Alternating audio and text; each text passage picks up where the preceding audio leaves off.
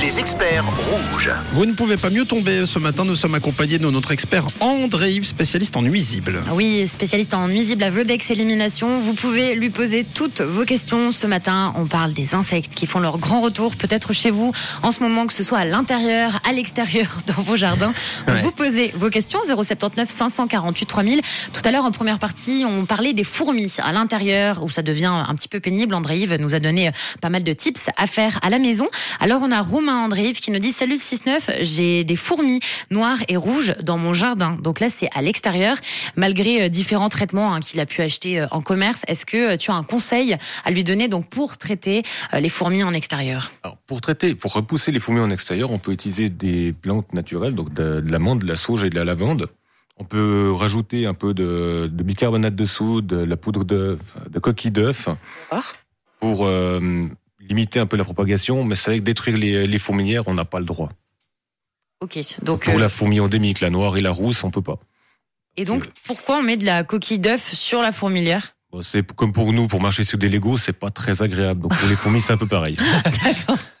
Bon, très simple. Alors on a également euh, une autre question sur euh, le WhatsApp de Rouge. Oui, euh, une question de Cindy qui nous dit qu'elle a visité un appartement où il y avait des punaises de lit et qu'elle a un peu peur de prendre cet appartement.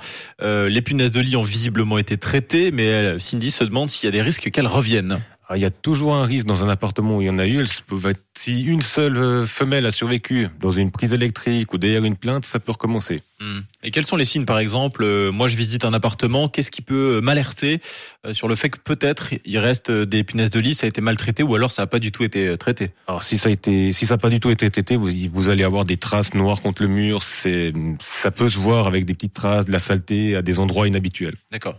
Et dans ce cas-là, le- les, les charges incombent à qui Euh, Est-ce que c'est au locataire, au propriétaire de, de payer l'intervention Non, c'est sur le canton de Vaud, c'est au propriétaire ou à la gérance.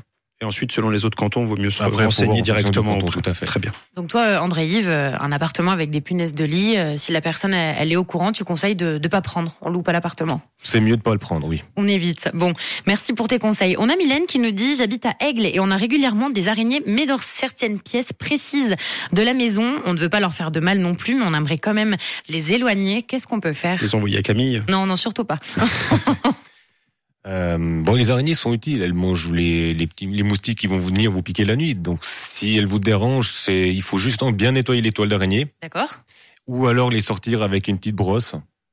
Mais il n'y a pas de grande solution pour les araignées. Ok, donc euh, juste un bon nettoyage déjà, Voilà. ça fera si, l'affaire. si, à force de démonter la toile, elles risquent de vouloir partir ailleurs pour, Mm. euh, bah, pour essayer de la monter et puis qu'elle soit pas démontée. Et au bout de, à, à- à quel moment on doit, on doit s'inquiéter pour les araignées et faire appel à un spécialiste en nuisible justement Bah, si vraiment vous en avez beaucoup, on peut venir euh, mettre des produits, mais c'est c'est un animal qui est très, enfin c'est un- c'est un- c'est une bestiole qui est très utile.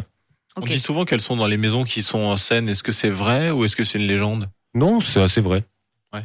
Oui. Elles- il y a, après, il y a les araignées, ce qu'on appelle les araignées d'eau que vous avez dans la salle de bain. Elles sont toutes petites avec des très longues pattes. Ouais. Ça, c'est à cause de l'humidité. Elles aiment bien les zones humides.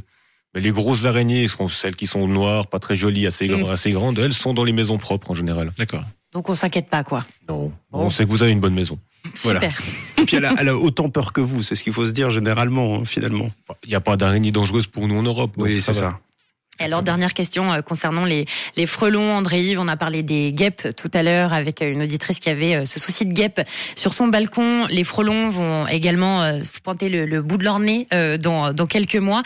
Si on, on constate qu'on a des nids de, de frelons asiatiques dans le jardin, qu'est-ce qu'on peut faire Ça se trouve, il n'y a pas grand-chose à faire vu que c'est des frelons asiatiques. T'en Mm. penses quoi Non, non, le, le frelon asiatique est un nuisible chez Oui. nous, donc on l'élimine.